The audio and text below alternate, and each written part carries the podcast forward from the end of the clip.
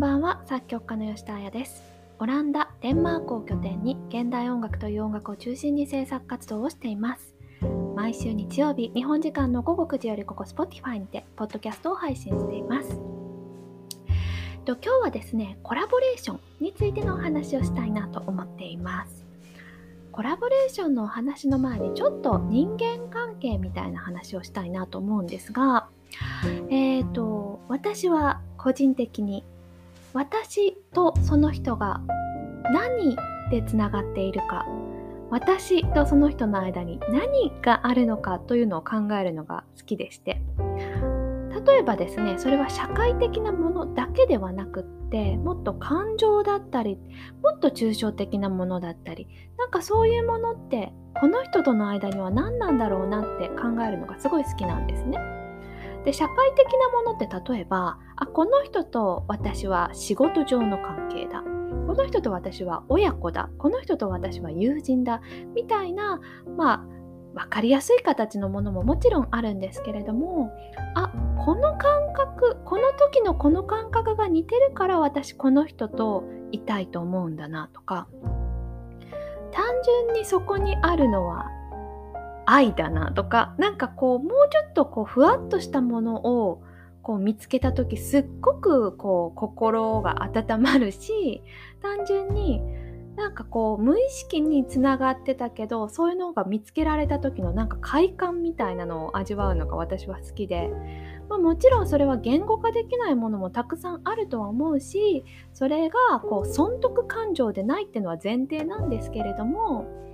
人間まあねこの人の何を取りたいからその人といるみたいなことってまああんまりあってほしくないなって単純に思うのでそこに損得感情はあんまりないつもりなんですけれどもそれでもあこの人と私はこういう形でつながっているしこういう形でつながっていくんだろうなみたいなことを考えるのがとっても面白くって。でまあその間にあるものをじゃあこの先10年一緒にこう何でしょうねこう発展させていこうかなって思ったりその間にあるものを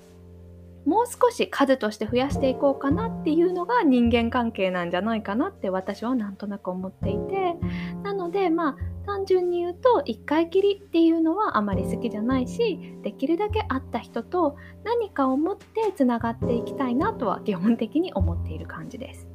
それが私のこう人間関係に対する何でしょうねざっくりした考えなんですけれども。でですね今日はコラボレーションの話ということで最近ここ何年ぐらいかなもうでも5年6年とかになるのかなもっとかもしれないですね。10年弱ぐらいまあコラボレーションっていうのにとっても興味を持っていろんな形でご一緒させていただいたりだとかまあ少しオファーを受けて何かこうできないかなって考えてみたりとかするプロジェクトがいくつかあったんですけれどもその度にやっぱりすごく新鮮な気持ちになるんですよね。たとえ相手方が同じような職業じゃあ一度画家の方とご一緒しました次に画家の方とご一緒しますってなった時にその前にやった経験ってあんまり役に立たないなってことが多いんですよ。それはもちろんその職業が一緒っていうだけで相手が違うことっていうのが前提にあるとは思うんですけれども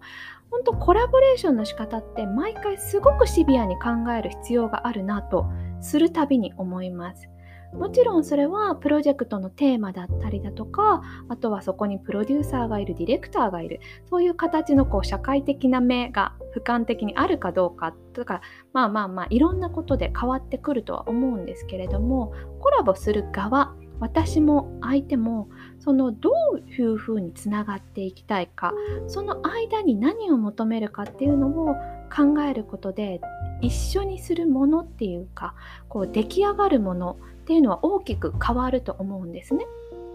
もちろん仕事上であなたのお仕事はこれです私のお仕事はこれですってザクッと分けてしまうっていうのも一つかと思います。それはよくまあビジネスとかであるこう互いの何か利益っていうのも一番に見込んで、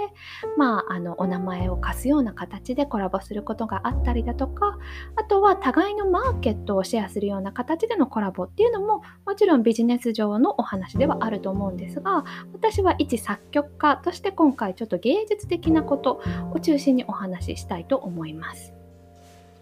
でですね、えーと、いろんな形でコラボってできると思うんですがまず一つ例えばよく最近見るのが作曲家でもその作曲だけでなくいろんな、まあ、視覚的要素だったりだとか他のこう空間的なコントロールなんかも全て自分でされる作曲家の方っているんですよね。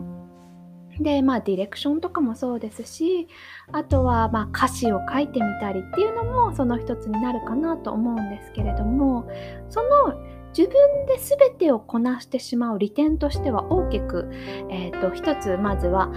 えーとその作曲したものとその視覚的なものもしくは歌詞だったりそういう別のものの親和性がすごく高くはなると思います。それはもちろん同じ人がえっ、ー、とまあ別の視点を持って同じものを作っているっていう感覚になるのでもちろんその何か人を介入させる時みたいななんか少しの違和感みたいなものとかまあズレみたいなものがあまり生じない良さ。まあだからこの映像と音楽の親和性だったりそういう親和性っていうのはとっても高まるとは思います。ただですね私は少し疑問を抱いてましてどうして映像作家とご一緒するのじゃダメなんだっていつも思ってしまう部分は正直あるんですね。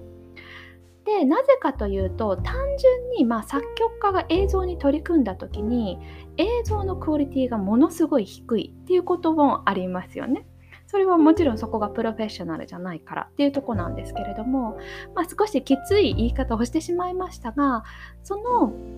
親和性というのだけを目的に両方取り組むのが100%いいことかというとプロジェクトによっては違うんじゃないかなっていうのが私の意見です。あくまで曲を書く人間が、えーと、その映像に取り組む必要がどこまであるのか親和性以上のものがあるのか例えば親和性以上のものというと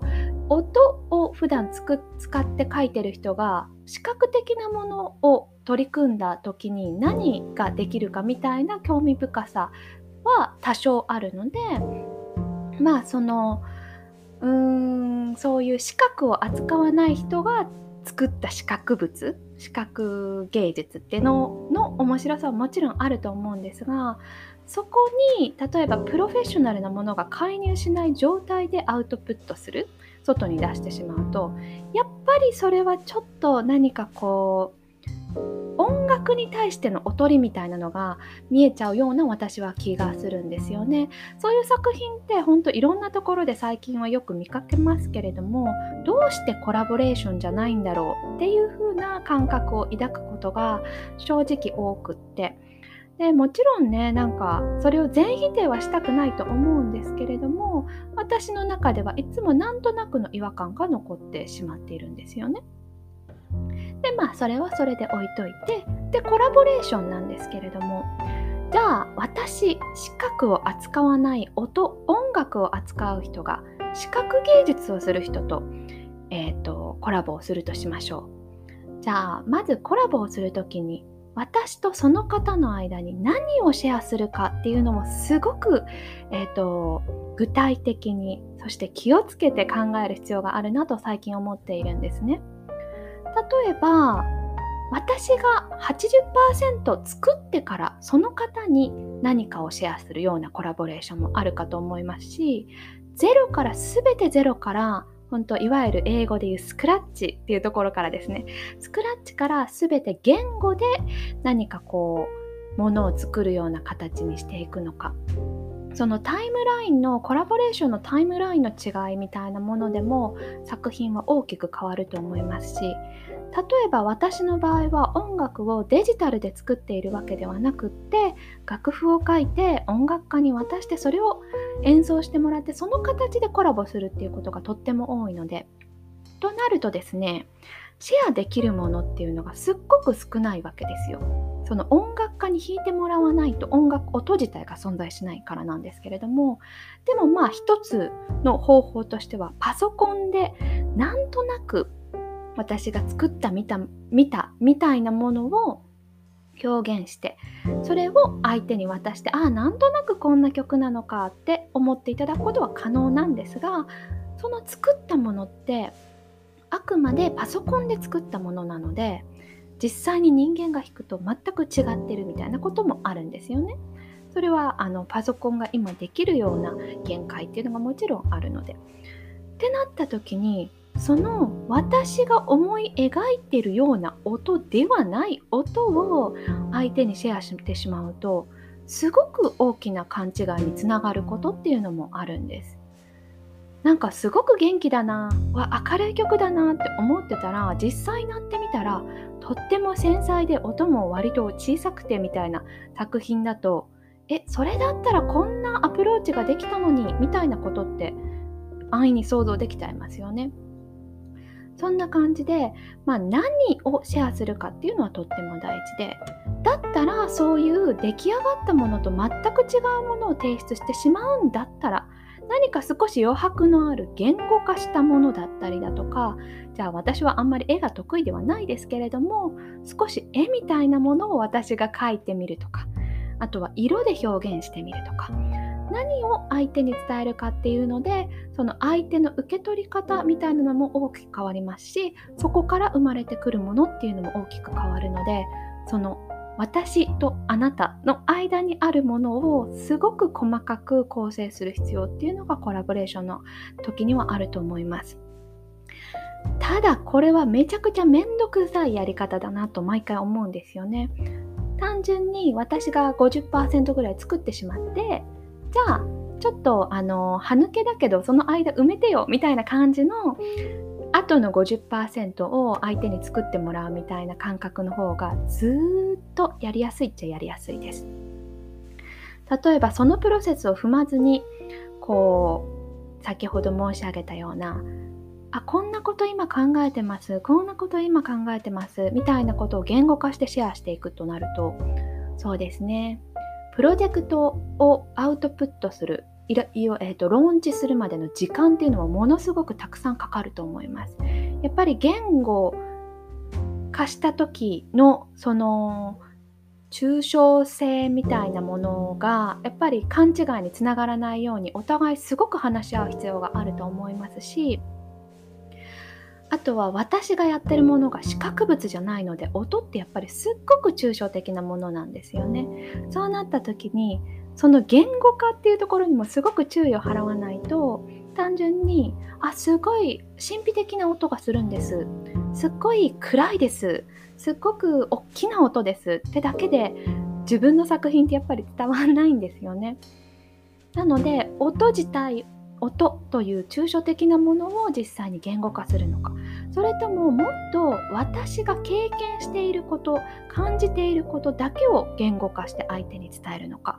それともそうですね。もっと具体的に私が相手に求めていることみたいなのを言語化するのか。っていうところもすごく大きく変わることだなと思っています。なのでなんかこう本当に私の中で止めておくもの相手の中で止めといてもらうようなこと2人でシェアするもの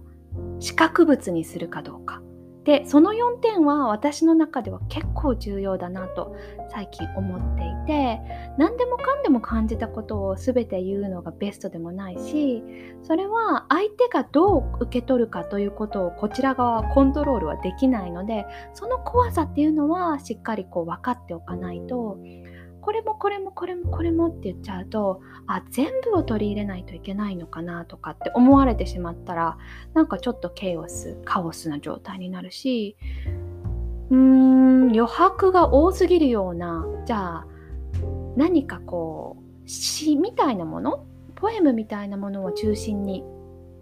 置いてみましょうってなるとあまりにも解釈が違ってしまうと全く別の方向ディレクションに行っちゃったりだとか。当にこう自分と相手の間に置くものみたいな大事さはあるかなと思っています。でざーっと今話してしまったんですけれどもこちらとあちらの今話をしましたがコラボレーションの場合もう一つ大事だなと思う点がえっ、と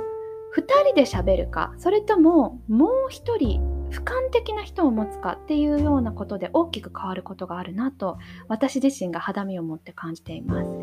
えっと、今までお話ししたことってあくまで私がそのコラボ相手と直接話をするみたいな対話的なコラボレーションの仕方だったんですけれどもそこにコンテンツがない例えば何でしょうねいわゆる分かりやすく言うとスタッフみたいなものを第三者として置くことで大きくコラボレーションって変わると思うんですね。単純にミーティングにそういう方がいて何かこう MC 的な要素をしてくださるだけでこうコラボレーションの形自体も変わっていきますしあとは単純に話の流れを整理してもらうだけでなんかこう受け取り方互いの受け取り方みたいなのも変わってくると思うんですよ。なのでそういう第三者を挟むかどうかっていうのもコラボレーションの時とっても大事だと思いますしその第三者があくまでそのコラボのコンテンツの人ではないことっていうのが私は重要だと思っています。だからいわゆる本当にスタッフ業をしてくださるような方ですね。そういう方がとっても大事だと思っています。まああとはその対話をするってなった時にまあそこが2人でも3人でもそうなんですけれども本当にその中に共通言語があるかっていう確認をすることも大事だなと思っています。共通言語というのが何かというと互いのやっていることに対しての知識や知性だと私は思うんですね。例えば私が何でしょうね作曲家の方とご一緒するとなった時それがどういう作曲家の方かっていうのはちょっとまあ何でもいいんですけれどもある程度の知識は私はあると思います。っていうのも私自身も作曲家なのでまあ五線譜を読むこともできますしあとは楽器のことだったりだとか曲ってどうやって作るかなっていうところまでは分かるので相手の共通言語みたいなのを理解するっていうのは前提にありますけれども例えば私が彫刻家の方とご一緒するとなった場合もちろん彫刻作品を見るのは好きですけれどもそのそれぐらいでしかないって言ったらそこまでしかないんですよね。なので、まあ、何か互いの自分たちがやっているえーと、ことへの参考文献をシェアすることだったりだとか、まあ、事前に相手の作品を見て自分なりの意見を持つことみたいなこう学びの時間っていうのがあってこそコラボレーションって成立すると私は思うんです。その学びの時間っていうのがいわゆる互いへの共通言語になると思いますしその共通言語がこうあるかどうかで本当対話って成立するか成立しないかっていうことになると思うんですね。まあ、それは本当言語的なものと一緒で一方が英語を喋っているのに一方は何でしょうねまあ、日本語を喋ってるみたいな状態でふんわりこうああの単語だけわかるなあなんとなくこんなことだけわかるなみたいな状態にしてしまうと結局ふわっとしたコラボレーションになってしまう。まあそういうのを逆手にとってこうふわっとしたものを作る面白さももちろんあるとは思うんですけれどもなんか互いの話すことの共通言語っていうのをしっかり合わせるまあ、あの理解しようとするっていうのもあのとても大事だと私は思います。で特にこれを気をつけなきゃいけないのは本当の共通言語がある人同士とのコラボで例えば私の場合英語と日本語を話すんですがまあ相手が英語をしゃべる時になんか全てを理解してしまってるような気がしたり相手が日本語をしゃべる時にあなんとなく言ってることを分かっているような気がしたりしてしまうんですけれども本当の意味だったり本当の意図を分かるにはやっぱり知性だったり知識っていうのが必要だと思うんですね。でその知性や知識を得ることってまあすごくあのふわっとした話にはなりますけど相手への敬意にもなると思うので私はまあコラボする方の作品は端から聞くようにしてますしそこに自分なりの意見を持つこととまああの相手に対しての、まあ、敬意みたいなのを払うような誠意を持つようにはしているつもりです。そんな感じでですねコラボってとっても面白いんですけれどもなんかこう少しのことでアウトプットが大きく変わるなっていう怖さとまあそこにもまあ面白さはあるんですけれどもそんな風に私自身がいろんな方とコラボレーションさせていただいてて思っていてで今後まあすごくいろんなものが増えていくことにはなると思います。というのもやっぱり音楽が音楽としてだけで成立していく世界かというと、まあ、そうじゃない部分が大きくなっていて特に資格を持たない、まあ、芸術だったりとかっていうのは資格をどんどん必要としていくしかないような風になっていってしまってるのかなっていうのは正直感じています。それはすごく悲しいことですしそうじゃない方向性を私は見つけていきたいとまだ思ってはいるんですけれどもうーんやっぱり視覚と一緒にする時にその視覚芸術が持つ情報の多さだったりだとか引きつける引力だったりだとかっていうのをやっぱり視覚芸術を持たないものは怯えてなきゃいけないと私自身は思うんですよね。それに飲まれない強さと何は何か？でそれに飲まれないためにはどこに観客やオーディエンス見る人を置くかっていうのがとっても大事でその視覚と視覚芸術とその人たちの距離私とその視覚芸術の距離私のやっている音楽とそのオーディエンスの距離のようないろんなところの距離感みたいなのをしっかりコラボレーションのプロセスで測っていく必要があると思っています。でまあ視覚芸術もそうですしあとは言葉ですね、まあ、例えば言語を使うってなった場合そこにすごくたくさんの情報量があって意味があってって言った時に本当にそこに求めるものは何なのかそれをどこまでオーディエンスが理解する必要があるのか？っていうようなこう細かいコントロールをどこまでするかですごく面白いコラボレーションにもなっていくんじゃないかなとなんとなく自分に言い聞かせているような感じですかね。